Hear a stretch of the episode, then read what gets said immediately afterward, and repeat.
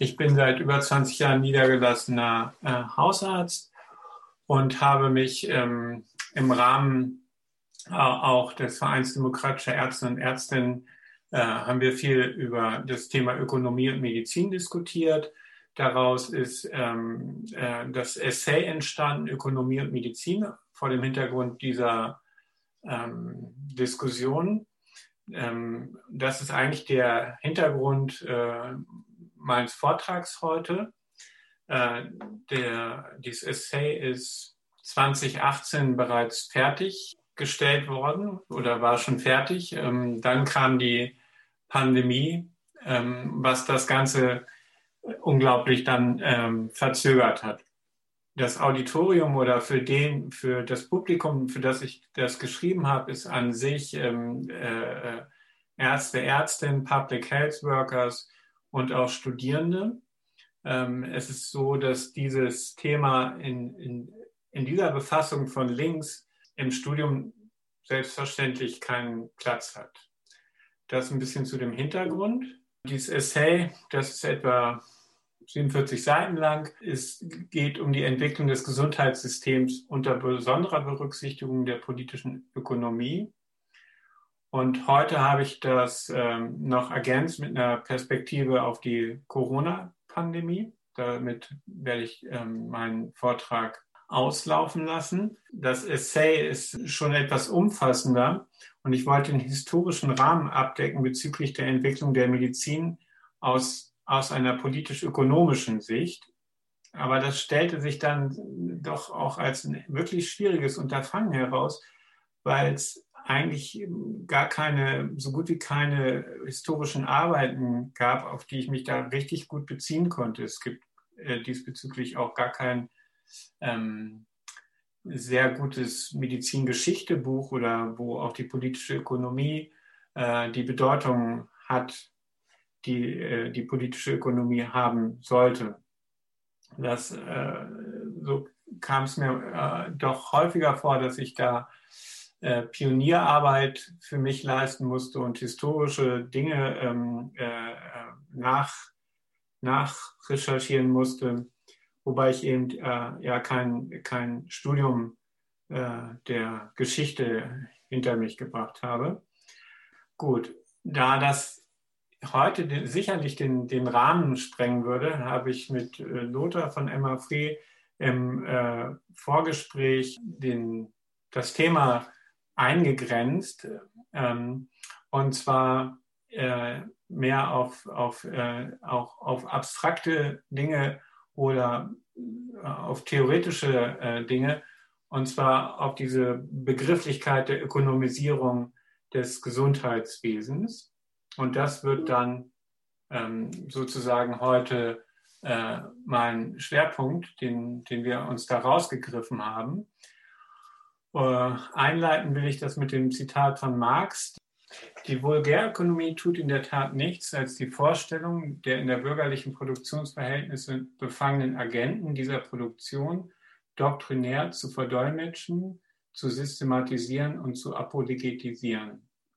Und alle Wissenschaft wäre überflüssig, wenn die Erscheinungsform und das Wesen der Dinge unmittelbar zusammenfielen. Ich hätte das auch am Ende der Ausführung jetzt stellen können, aber ähm, es wird, glaube ich, äh, im, im, Weiteren klar, warum ich das vorangestellt habe. Äh, warum sich überhaupt mit Ökonomie beschäftigen, mit Ökonomie in Verbindung mit Medizin? Das ist in einer kapitalistischen Logik, zwingt die Ökonomie alle Verhältnisse zum Verharren in dieser Logik und damit zugleich in ihrer wirtschaftlichen Dynamik welche emanzipative Entwicklung behindert, erschwert und grundsätzliche Veränderungen verhindert. Also in der Medizin ist immer die Ökonomie vermeintlich der Grund, warum es nicht anders geht. Deswegen diese äh, grundsätzliche Klarstellung. Ökonomie selber meint in seiner ursprünglichen Bedeutung das Haushalten äh, mit den Gegebenheiten, mit den zur Verfügung stehenden Mitteln, das Notwendige und eventuell darüber hinaus das Mögliche zu organisieren. Das vorweg, weil dann ja auch immer das Argument kommt, Ökonomie an sich ist ja nichts Schlechtes. in einer ähm, ähm, Bedeutung oder in einer Definition wie hier, stimmt das? Zur Ökonomisierung selber. Die Ökonomisierung im Gesundheitswesen, die betrachte ich hier im Zusammenhang äh, als die Subsumption gesellschaftlichen Lebens und Austausches unter eine kapitalistische Logik. Der Begriff der Ökonomisierung, wie ich ihn entwickle oder verstehe, hat Überschneidungen und Parallelen zu dem Begriff der Landnahme, wie Klaus Dürre ihn entwickelt. Ähm, die Erschließung geografischer oder gesellschaftlicher Bereiche, innere Landnahme, verstanden aus der Grundvoraussetzung heraus, dass diese expansive Entwicklung notwendig für den Fortstand, Fortbestand des Kapitalismus ist und zugleich aus ihm folgt. Also im Grunde genommen, dass der Kapitalismus ähm, die wirtschaftliche Dynamik sich immer neue Bereiche sucht, äh, um sie zu durchdringen. Und ähm, das eher im Speziellen äh, auf die Medizin. Es gibt äh, viele Beispiele, äh, viele andere Beispiele, die auch durchdrungen wurden, aber mein Thema ist eben die Medizin heute. Und Ökonomisierung verstanden als ein Prozess, eine notwendige gesellschaftliche Arbeit, hier die medizinische Versorgung von, von Menschen, die die das benötigen, also hier den medizinischen Versorgungsbedarf zu decken, mittels wirtschaftlicher Logik kapitalistisch zweckmäßig zu organisieren. Also die mit kapitalistischen äh, ähm, Logiken zu organisieren. Das verstehe ich unter Ökonomisierung und ich denke, das ist auch ein, ähm, ja, eine Art, äh, ähm, oder wie es, wie es die Linke eben kritisiert, wenn sie von Ökonomisierung des Gesundheitswesens äh, spricht. Ähm, und das deckt natürlich nicht alles. Viele sprechen von Ökonomisierung, äh, meinen aber andere Dinge. Und bei der Beschäftigung mit diesen Begriffen bin ich für mich zu, zu folgendem Schluss gekommen, dass wenn einige Ökonomisierung sagen, meinen sie eigentlich sowas wie einen Ökonomismus. Ähm, ich habe das überschrieben, Ökonomismus oder Mythos vom neoliberalen Sachzwang. Also dass dieser Ökonomismus eigentlich äh, diesen, diesen liberalen Sachzwang darstellt. In dem Diskurs zur Ökonomisierung wurde von neoliberaler Seite und damit lange Zeit aus vorherrschender Sicht die Begrifflichkeit ihrer Markttheorie, also der neoliberalen Theorie, bruchlos auf die Medizin angewandt. Das ist eine abstruse und in der Sache falsche Anwendung. Ich möchte da nur ein Beispiel rausnehmen. So ist zum Beispiel eine Patientin nicht in der Lage, wie eine Kundin, über die Qualität der, der Ware, der medizinischen Behandlung und sich nach, zu, zu urteilen und sich nach einem Abwägungsprozess dafür oder dagegen zu entscheiden. Eine Patientin ist keine Kundin, sondern ein hilfesuchender Mensch und es geht nicht um eine Ware, die benötigt wird zur Behandlung, sondern notwendig um eine zwischenmenschliche Beziehung. Also in der Medizin ist immer ähm, auch eine Interaktion und nicht eine Ware, die über, über einen Tresen geschoben wird die idealtypischen Vorstellungen von Wettbewerb mit Kundensouveränität und freier Wahl durch die Kundinnen gelten in der Medizin nicht. Ähm, es sind auch andere ähm, idealtypische Vorstellungen jetzt denkbar, wie die, äh, äh der Markt reguliert das alles. Ich habe mir dieses Beispiel rausgesucht. Ähm, eben als Beispiel und nicht um alles äh, äh, darzustellen.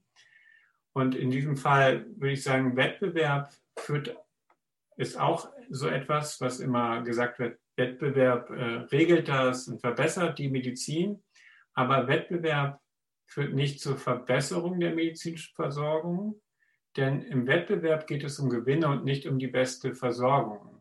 Also wenn zwei Krankenhauskonzerne ähm, miteinander im Wettbewerb stehen, dann stehen sie nicht im Wettbewerb ähm, um die beste Versorgung, ähm, sondern um die höchsten Gewinne.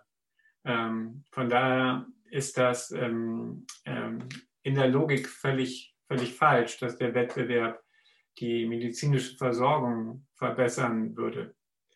Ähm, diese idealtypischen Vorstellungen des Liberalismus oder auch Neoliberalismus beschreiben die Problemlage und das reale wirtschaftliche Geschehen im Gesundheitswesen eben nicht. Das ist, ähm, ist ähm, eigentlich ist eine ideologische Äußerung, um das Bestehende ähm, äh, zu verteidigen oder zu begründen.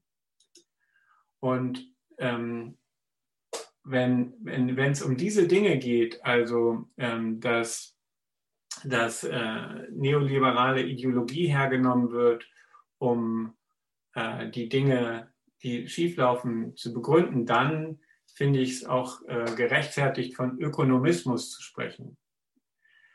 Also in diesem Zusammenhang kann eben dann davon gesprochen werden, dass Kategorien von Problem und Lösungen nicht passen.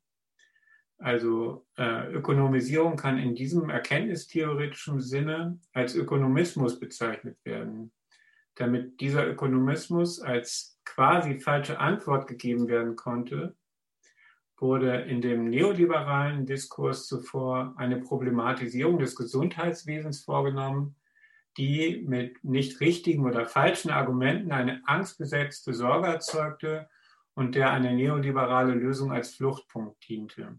Oder anders ausgedrückt, von der präformierten Antwort her wird eine passende Problemlage des Gesundheitswesens konstruiert und entwickelt. Das ist jetzt ähm, relativ abstrakt. Ähm, vielleicht wird es ein bisschen deutlicher, wenn ich ähm, ein Beispiel dafür bringe, dass ähm, ein Beispiel ist, dass ähm, äh, das Gerede von der Kostenexplosion dass die Kosten immer weiter steigen und letztendlich am Ende das Ganze nicht bezahlbar wird, ähm, nicht bezahlbar ist und deswegen müssten ähm, neoliberale Veränderungen vorgenommen werden, wie Wettbewerb und so weiter und so fort. Äh, Privatisierungen, auch die Krankenversicherungen müssten privatisiert werden, äh, die Versorgung müsste eingeschränkt werden. Ähm, die, diese Kostenexplosion war aber ähm, eigentlich war, es ist ein Trugbild gewesen. Es hat nie, nie gestimmt. Im, im Verhältnis zum Bruttoinlandsprodukt ähm, sind die Kosten immer gleichmäßig gestiegen und von Kostenexplosion konnte da keine Rede sein.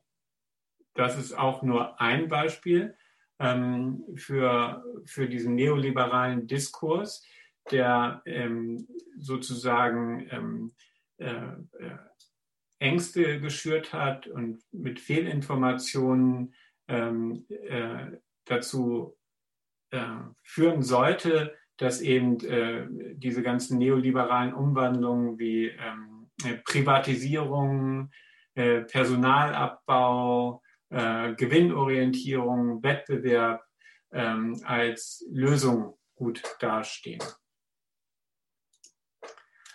Und deswegen würde ich an dem Punkt sagen, das wäre für, für mich Ökonomismus, wenn Ideologe, äh, ideologiekritische, diskurstheoretische oder erkenntnistheoretische Aspekte benannt werden, halte ich es für angemessener, nicht von Ökonomisierung zu sprechen, sondern von Ökonomismus. Also auf dieser Begründungsebene, warum müssen diese ganzen äh, äh, Vermarktwirtschaftlichungen der Medizin stattfinden? Das spielt sich auf der Ebene, in der Begründung auf der Ebene des Ökonomismus ab. Gut. Und der Begriff Ökonomismus, ist, der, der hat auch schon eine, eine längere Geschichte. Ähm, äh, meine Recherche habe ich dann gefunden, ähm, habe ich Folgendes gefunden. Der Begriff des Ökonomismus wird in der Geschichte des Marxismus, Leninismus als polemische Charakterisierung für eine aus der Sicht des Leninismus opportunistische Strömung gebraucht, die den politischen Kampf auf bloß ökonomische Reformen und bürgerlich-demokratische Inhalte beschränken wolle und die Notwendigkeit einer revolutionären Partei der Arbeiterklasse leugne. Gramsci verstand darunter eher die deterministische Auslegung der ökonomischen Kritik und wollte die notwendige Kritik nicht alleine auf der ökonomischen Ebene verordnen. Ich würde auch sagen, dass es geht in, in, eben das, in die Richtung, dass ähm, Problem und Lösungen nicht übereinstimmen ähm, äh, bei, bei beiden Definitionen. Es gibt auch sehr viele andere ähm, äh, ähm, Definitionen zu Ökonomismus, aber das sind die Beispiele aus der, aus der Linken. So, und was verstehe ich jetzt eigentlich zurück zur Ökonomisierung? Was verstehe ich eigentlich unter der Ökonomisierung? Ähm, unter der Ökonomisierung des Gesundheitswesens verstehe ich einen Prozess, in dem das Gesundheitswesen von Marktförmigkeit durchdrungen wurde und wird. Das Prinzip der Kapitalverwertung, Werte zu verwerten, hielt in vielen Bereichen des Gesundheitswesens Einzug. Die Ökonomisierung ist also kein Prozess, der aus einem ideologischen Übergewicht der neoliberalen Argumente, Texte, Diskurse und oder der öffentlichen Meinungsvorherrschaft gründet. Die Werte, sprich das angehäufte Kapital im Kapitalismus, müssen verwertet werden, also vermehrt werden. Andernfalls werden beispielsweise Investitionen abgezogen oder nicht mehr getätigt. Auf lange Sicht droht die Insolvenz des Unternehmens, denn die Konkurrenz setzt sich aufgrund höherer Gewinne langfristig durch. Das Gesundheitswesen wird zum Geschäftsfeld. Anders ausgedrückt kann die Ökonomisierung nicht als Resultat des Ökonomismus im Sinne einer falschen Ideologie, also der Ökonomismus als falsche Ideologie oder falsche Erkenntnisse oder Überbetonung ökonomischer Faktoren verstanden werden, sondern als zunehmende Anwendung kapitalistischer Methodik zur Erwirtschaftung von Gewinnen. Also Medizin wird einfach zu einem Geschäftsfeld. Es ist die Dynamik von Kapital, Wert, Ware und Arbeit. Darin spiegelt sich die zunehmende marktförmige Durchdringung der Gesellschaft wider. Das Kapitalverhältnis setzt seine Wirkmächtigkeit durch. Und das ist sicherlich nicht nur in der Medizin in den letzten Jahrzehnten so gewesen. Ähm, ich fand es auch interessant, ähm, äh, den Prozess dann ein bisschen genauer anzugucken und ähm, äh, bin auf die Arbeiten von Hagen Kühn gestoßen, schon lange. Der ist ein Medizinsoziologe, der ähm, sich äh, mit der politischen Ökonomie sehr lange äh, beschäftigt hat und viele gute Sachen geschrieben hat. Ähm, und dazu möchte ich äh, von ihm Folgendes äh, vortragen. Also der Prozess der letzten Jahrzehnte, in dem das Gesundheitswesen mehr, mehr Marktförmigkeit erlangt hat, ist nach Hagen-Kühn analog zur ursprünglichen Industrialisierung zu verstehen. Also der Hagen-Kühn hat sich die äh, Entwicklung in den USA in den 70er Jahren angeguckt und hat daraus äh, die Dinge schon früh abgeleitet. Also, und was er da beobachtet hat, schildert er jetzt im Grunde genommen. Ein Rückgang der kleinen vorkapitalistischen Arbeiten, äh, vorkapitalistischen Arten der Produktion. Hier im Medizinwesen wäre es dann die Einzelpraxis, die aufgelöst wird. Einzelne Krankenhäuser gibt es nicht mehr. Dann kommt es zur fabrikmäßig zusammengefasste, auf dem planmäßigen Einsatz von technischen und organisatorischen Mitteln beruhende Produktion, also der nächste Step. Und da führt er dann an Krankenhausketten, Ambulatorien, Medical Groups, Integrated Networks. An Medical Groups und Integrated Networks ist eben zu sehen, er hat das in den USA halt relativ früh beobachtet. Dann ein, ein weiterer Punkt, den ich sehr interessant äh, fand für mich äh, bei der Betrachtung, dass die Möglichkeiten der Kalkulier- und Standardisier-, Kontroll- und Steuerbarkeit der Arbeitsprozesse auf dieser technologischen Basis besser waren. Damit nun auch die Möglichkeit, damit ist nun auch die Möglichkeit, die unmittelbare medizinische Versorgung zum unmittelbaren Anlagebereich für Kapital werden zu lassen. Also ähm, ich finde, es spiegelt sich in unserem Gesundheitswesen so schön wieder in Qualitätsmanagement und Qualitätssicherung äh, wieder, das sehr viel in den letzten ein, zwei Jahrzehnten noch passiert. Und letztendlich äh, verbirgt sich dahinter äh, auch ähm, eine Standardisierung, Kalkulierungssicherheiten, Kontrollmöglichkeiten und Steuerbarkeiten, die eben notwendig sind, um, um ähm, industrielle Prozesse ähm, zu steuern und äh, gewinnbringend zu steuern auf eine kapitalistische Art und Weise. Äh, weiter äh, äh, sagt er, dass dann die Marktkonkurrenz zugenommen hat und äh, letztendlich auf diesem Markt eine Kapitalverwertung auch möglich wurde. Und schließlich schließt er damit die, die Trennung der Produzenten, hier dann die Ärzte von den Produktionsmitteln und die daraus resultierende Verwaltung von selbstständigen Ärzten in erstens abhängige Beschäftigte, Beschäftigte und oder scheinselbstständige Kontraktnehmer und zweitens in Unternehmer und Manager. Also diese ähm, Schablone passt sehr gut auf die Medizinentwicklung oder die Ökonomisierung seit den 70ern ähm, und äh, äh, am weitesten vorangeschritten oder am frühesten vorangeschritten war das eben äh, in den USA, wo Hagen Kühn seinerzeit auch äh, glaube ich, geforscht hat. Gut. Ähm, dann ähm, möchte ich jetzt nochmal Nadja Rakowitz äh, zitieren, eine Medizinsoziologin, äh, auch aus dem Verein Demokratischer Ärztinnen und Ärzte, ähm, um das Ganze ein bisschen zu rahmen. Also ähm, Nadja Rakowitz schreibt in diesem Zusammenhang, die Ökonomisierung der Medizin ist mindestens seit 1945 integratives Moment des Korporatismus im Gesundheitswesen. Allerdings war diese Ökonomisierung im Gegensatz zur jetzt diskutierten eben nicht marktförmig. Die Strukturen in der ambulanten medizinischen Versorgung waren und sind den betriebswirtschaftlichen Kalkülen der Pharma- und Geräteindustrie und vor allem der niedergelassenen Kassenärzte organisiert. Warum schreibt sie das? Weil vor diesem Hintergrund wirkt die Diskussion über die aktuelle oder erst drohende Ökonomisierung des Gesundheitswesens etwas schräg. Denn sie suggeriert, dass das Gesundheitswesen irgendwann nicht ökonomisiert gewesen sei. Wenn heute die offiziellen Ärztevertreter ebenfalls die Ökonomisierung oder gar den Neoliberalismus beklagen, heißt das nicht, dass diese Kritik die gleiche Stoßrichtung oder die gleiche Perspektive und schon gar nicht die gleiche Motivation hat wie eine linke Kritik. Die ähm, Ökonomisierung oder das ökonomische Kalkül ist in der ambulanten Medizin eigentlich seit, seit Geburt der ambulanten Medizin auch dabei das um das ein bisschen zu rahmen ist. Es gibt kein goldenes Zeitalter vor der Ökonomisierung.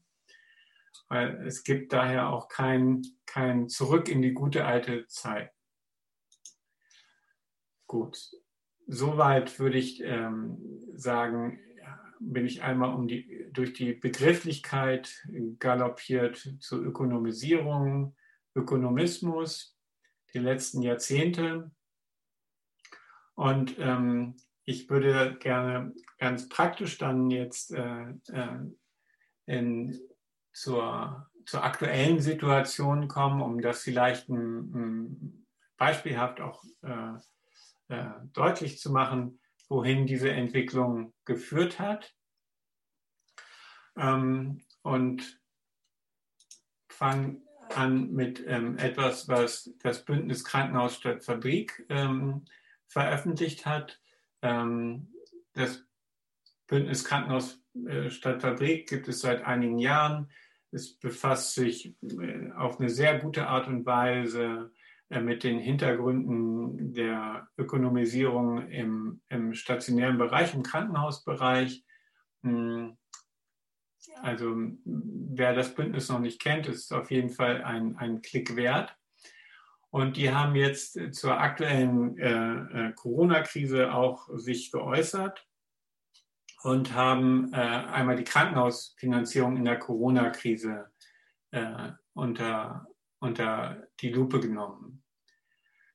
Ähm, die Reaktion äh, der Krankenhäuser auf die Krise ist von gesetzlichen und finanziellen Rahmenbedingungen geprägt. Also es ist nicht der freie Markt hier gewesen in der Corona-Krise, der, der äh, äh, die sich gegen die Pandemie gestellt hat, sondern es bedurfte halt ähm, gesellschaftlicher Steuerung. Und da schreiben Sie zu, für eine vernünftige Reaktion auf die Krise, auf die Corona-Krise, auf die Pandemie, muss die Politik planerisch in die Krankenhausleidenschaft eingreifen können. Die negativen Auswirkungen von Gewinnanreizen im System verstärken sich. Also wir hatten es, ich, ich, lese das einmal durch und dann, ähm, es zeigt sich, dass ein System, in dem keine Vorhaltekosten finanziert werden, ungeeignet ist für die Finanzierung sozialer Infrastrukturen. Also Vorhaltekosten für, für zum Beispiel einer Personalreserve, die in, im Fall einer ähm, Pandemie ähm, äh, aktiviert werden kann oder auch einer ähm, äh, Bettenüberkapazität, äh, Geräte, die gelagert werden und so weiter und so fort. Äh, die, politische die politischen Reaktionen auf die Krise waren jedoch davon geprägt, das System der Fallpauschalen Finanzierung DRG auch bei der krisenbedingten Anpassung des Systems aufrechtzuerhalten. Das DRG ist ja sozusagen die, die Pauschale, die Krankenhäuser für, eine, für einen bestimmten Kranken bekommen. Meinetwegen eine Blinddarmentzündung kostet so und so viel 1000 Euro. Und darüber ähm, ist, ist, ist diese Ökonomisierung, dieses Privatisieren auch ganz viel gelaufen. Und ähm, während der Pandemie zeigte sich natürlich, dass das jetzt gar nicht mehr funktionieren kann. Ähm, aber Jens Spahn hat nicht das DRG-System äh, äh, außer Kraft gesetzt, sondern ähm, die Bundesregierung hat unglaublich viel Geld in die Hand genommen, äh, um die Krankenhäuser äh, mit Geld äh, zu versorgen. Und das führte äh, aus dem bereits bekannten Normalbetrieb ähm, ähm, zu dem bekannten Nebeneinander von Geldverschwendung, Kostendruck und Fehlsteuerung, äh, was jedoch in einer Krise existenzielle Konsequenzen hat oder haben kann.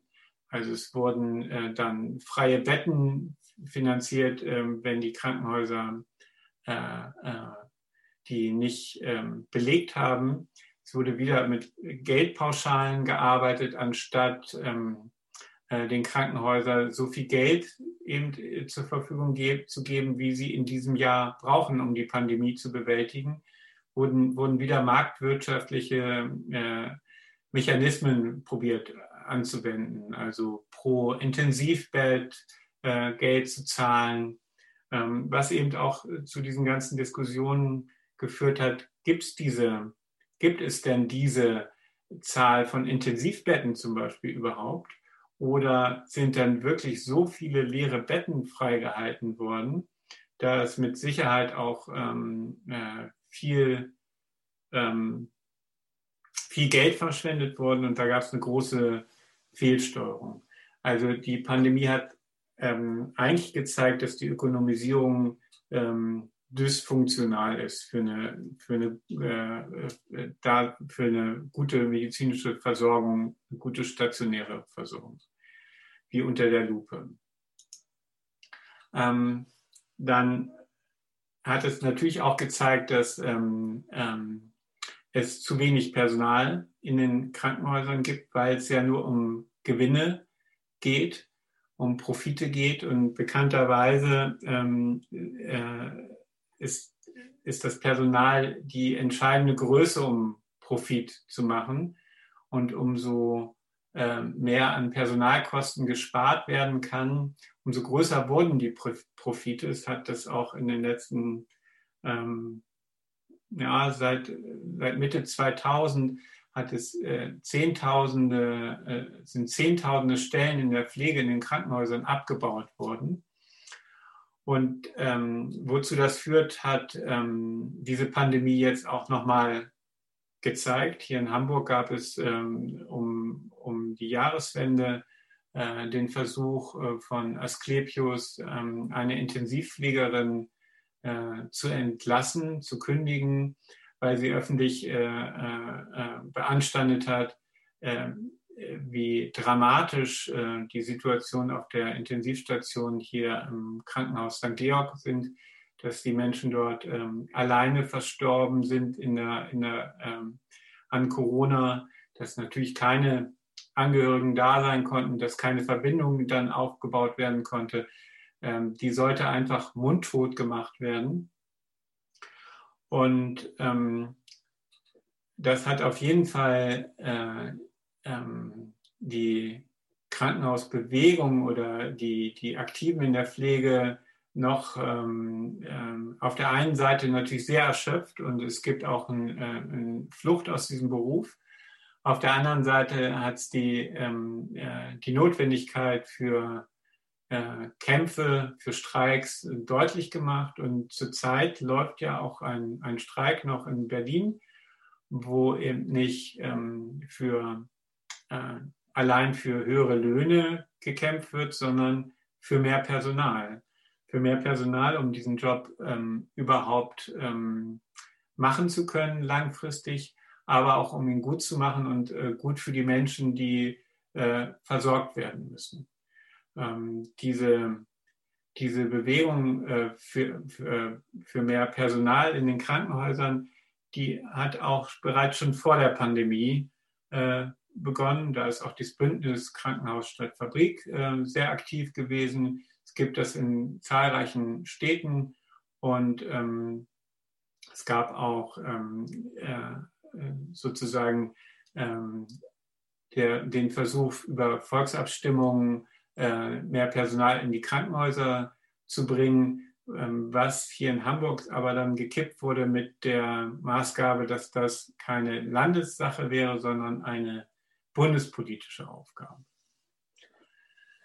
Okay, und ähm, dann ähm, würde ich auch gerne noch ein paar Sachen eben zur ambulanten äh, Medizin sagen mm, und Corona. Ich habe das vorhin schon gesagt, ähm, in der ambulanten Medizin ähm, äh, ging es schon immer um Geld. Es ist schon immer ähm, sozusagen kleinunternehmerisch ähm, äh, organisiert gewesen. Ähm, auch in der ambulanten Medizin, das kann ich jetzt hier nur schneiden, so, so am Rande schneiden, das Thema ist aber auch eine Umwandlung. Ähm, es gibt dort ähm, äh, große Unternehmen, Private Equity Fonds, die ähm, ganze Bereiche aufgekauft haben, wie die Labordiagnostik in der ambulanten Medizin, Nephrologie, Augenheilkunde, weil dort lukrative Operationen äh, vonstatten gehen. In der Labormedizin äh, ist eine unglaublich technisierte Geschichte. Äh, da kann sehr viel Geld verdient werden. Und in der Dialyse ist auch sehr technisch über die Geräte sind halt äh, sehr große Summen und da sind ganze Bereiche der medizinischen Versorgung bereits äh, in Händen äh, von Kapitalverwertungsgesellschaften.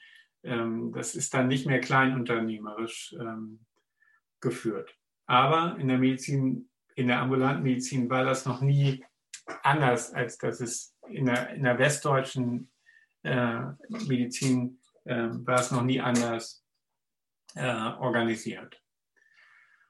Und ähm, wie hat jetzt die ambulante Medizin, wie, wie war es da während der Corona? Und da will ich auch gerne mit einem Marx-Zitat ähm, äh, einmal kurz äh, beginnen. Der menschliche Leib ist von Natur sterblich, Krankheiten können daher nicht ausbleiben. Warum wird der Mensch erst dem Arzt unterworfen, wenn er erkrankt ist und nicht, wenn er gesund ist? Weil nicht nur die Krankheit, weil schon der Arzt ein Übel ist. Also daran musste ich doch häufig denken, wenn ich ähm, äh, die äh, Äußerungen von ambulant tätigen Ärzten, insbesondere von Verbandsfunktionären äh, gehört habe.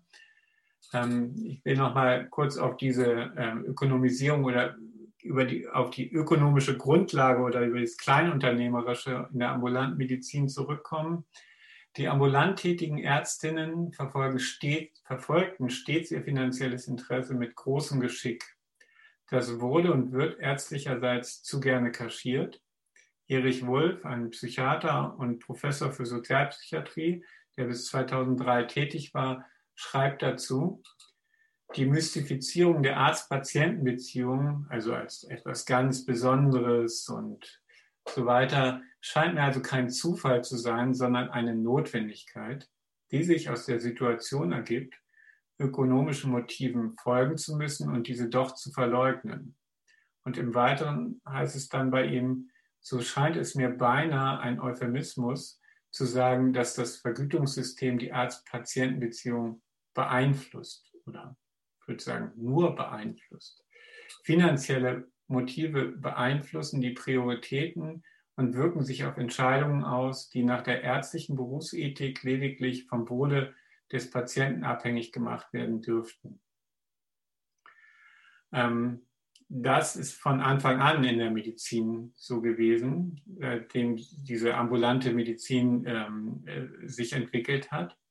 Und die Äußerung während der Pandemie äh, von Ärztevertretern wie der KBV, also die sozusagen die Interessen der Niedergelassenen äh, bündeln, die aber auch einen Versorgungsauftrag haben, ähm, die also eine öffentliche Anstalt oder eine öffentliche Einrichtung darstellen, die äh, sind ganz offensichtlich durch ökonomische Interessen bedingt, die Praxen offen zu halten, äh, den Rubel rollen zu lassen, das Geschäft weitergehen zu lassen und zwar ähnlich wie in der Gastronomie. Die Gastronomie hat ja auch ähm, in vielen Situationen gesagt, sie verstehen gar nicht, warum, ähm, warum es Einschränkungen gibt. Ähm, ähm bei ihnen würde es keine Infektion geben. So ähnlich äh, haben sich die ähm, Ärztefunktionäre, insbesondere in Person von Herrn Gassen, auch immer wieder geäußert.